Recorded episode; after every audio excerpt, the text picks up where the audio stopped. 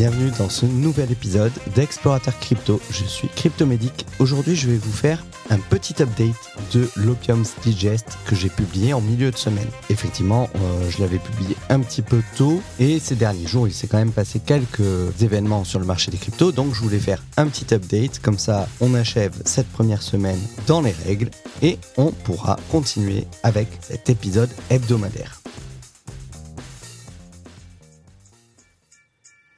Le Bitcoin continue sa descente et est venu se frotter aux 40 000 dollars.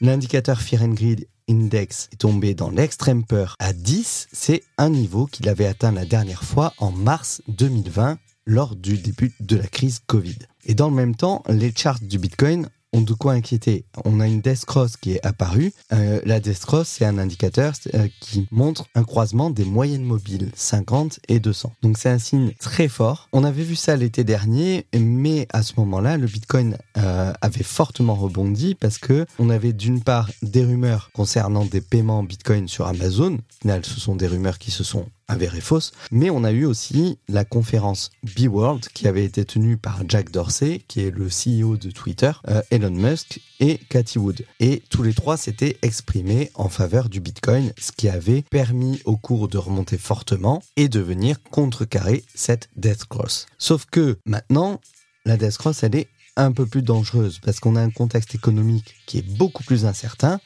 avec une réduction des liquidités. Donc, restez prudent. Pourquoi le Bitcoin a chuté ces derniers jours On a une combinaison de deux éléments. D'abord, début, euh, début janvier, le Kazakhstan a coupé Internet suite à de violentes émeutes. En fait, ces émeutes, elles avaient été causées à cause d'une crise énergétique majeure dans le pays, avec une explosion du coût du gaz. Il y a eu euh, euh, plusieurs morts dans les émeutes, des milliers de blessés. Donc, le pays a décidé de couper Internet. Parce que euh, forcément, comme le minage du Bitcoin représente une part importante de la consommation des énergies dans le pays, ils ont décidé de couper Internet complètement. Or, au mois d'août dernier, le pays représentait environ 20% de la puissance de calcul du Bitcoin, ce qui est énorme. Du coup, forcément, le fait de couper Internet et donc de couper l'accès au réseau Bitcoin à 20% euh, des mineurs, ça a eu un impact sur le prix. Mais ça n'explique pas la baisse des 10% du cours du Bitcoin. En fait, ça, a été aussi fortement impacté par une annonce de la Réserve fédérale américaine, la Fed, qui a indiqué que les taux d'intérêt américains pourraient être relevés dès le mois de mars. Donc c'est une annonce qui a eu un impact à la fois sur le cours des cryptos, mais aussi sur celle du marché traditionnel.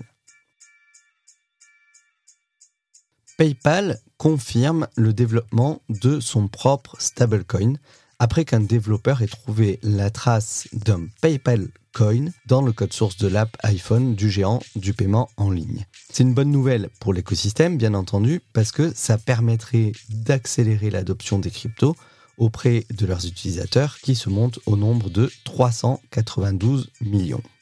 Alors PayPal a déjà un pied dans les cryptos, puisque depuis plus d'un an maintenant, ils permettent l'achat de crypto-monnaies, et c'était d'ailleurs une des annonces qui avait participé fortement à l'explosion du Bitcoin à la fin de l'année 2020. Suite à une faille de sécurité, l'échangeur FTX a confirmé qu'un de ses hot wallets a été compromis. Ils ont perdu 6,8 millions de dollars dans le hack.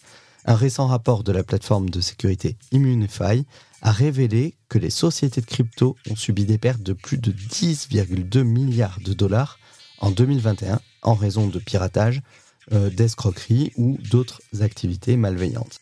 Malheureusement, pour le moment, FTX n'a pas annoncé de solution pour rembourser les pertes auprès de leurs utilisateurs. Mais ils ont bien entendu lancé un appel auprès de la communauté pour vérifier qu'il n'y ait pas d'autres failles et pour essayer de découvrir qui serait à l'origine de ce hack. D'après le Wall Street Journal, le géant américain de la vente au détail de jeux vidéo GameStop a annoncé le lancement de sa nouvelle division NFT. Le journal indique que le géant du jeu va ouvrir sa propre place de marché NFT et cherche d'autres collaborations en crypto. L'entreprise a récemment embauché 20 nouveaux employés pour l'aider à mettre en place sa nouvelle place de marché en ligne. Ça permettra bien entendu aux joueurs de troquer, de vendre ou d'acheter des articles virtuels dans les jeux, d'autant plus que GameStop a invité les grands éditeurs de jeux vidéo à venir mettre leur NFT sur le marché. GameStop s'attend à ce que sa place de marché fasse concurrence à OpenSea, qui est la place de marché NFT la plus populaire aujourd'hui, qui a récemment été évaluée à 13 milliards de dollars. Je vous en parlais dans le précédent épisode. Le président de Square Enix a annoncé que Square Enix allait se lancer dans les NFT de façon soutenue dès cette année et il a déclaré que l'ensemble du secteur du jeu vidéo va probablement développer cet aspect-là des jeux, à savoir l'intégration des NFT dans le jeu vidéo. Pour moi, ce sera un des cartons de 2022 sur le marché des NFT, à savoir l'utilisation des NFT dans les jeux vidéo mainstream.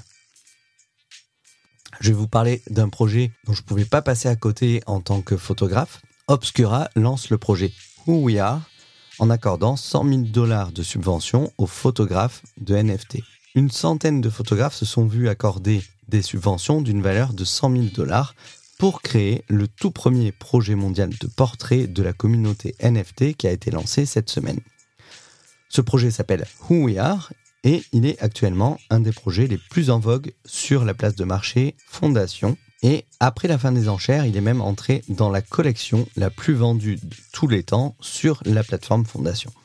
En fait, la communauté NFT, elle est souvent représentée par des avatars, par exemple euh, les CryptoPunks ou les Board Ape Yacht Club. Et du coup, cette série de portraits photos, des portraits individuels, raconte l'histoire unique de, ces vraies personnes qui participent à la communauté NFT et racontent un petit peu leur histoire unique sur la façon dont le Web 3 euh, a changé leur vie ou créé de nouvelles opportunités.